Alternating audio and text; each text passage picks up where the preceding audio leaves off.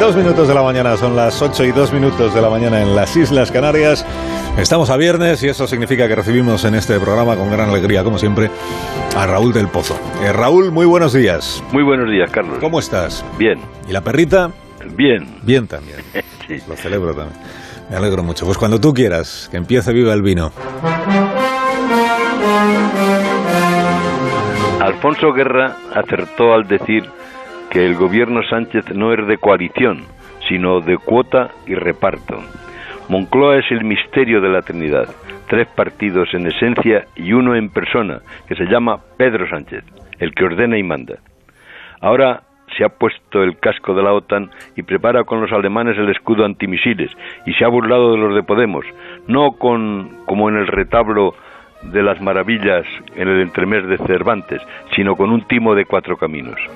Y Yolanda Díaz ha actuado de cómplice.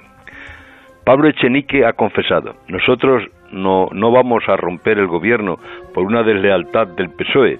Sería muy irresponsable cuando tenemos al PP y al BOS afilando los cuchillos.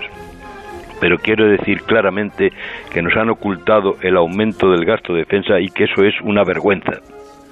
Como en el chiste, han metido, el chiste de Gila han metido la cabeza en el cañón y ahora no la pueden sacar.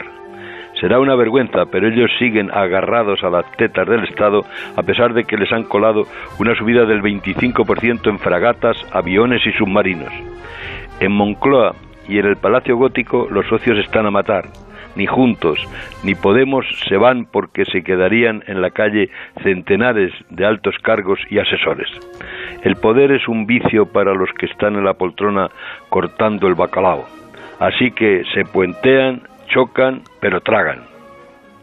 A los que no gozan de ese afrodisíaco del poder, en el invierno de la incertidumbre les recuerdo el consejo de Alfonso X. Quemad viejos leños, bebed vinos viejos, leed viejos libros, tened viejos amigos. Así que viva el vino como pensó el rey sabio. Un abrazo.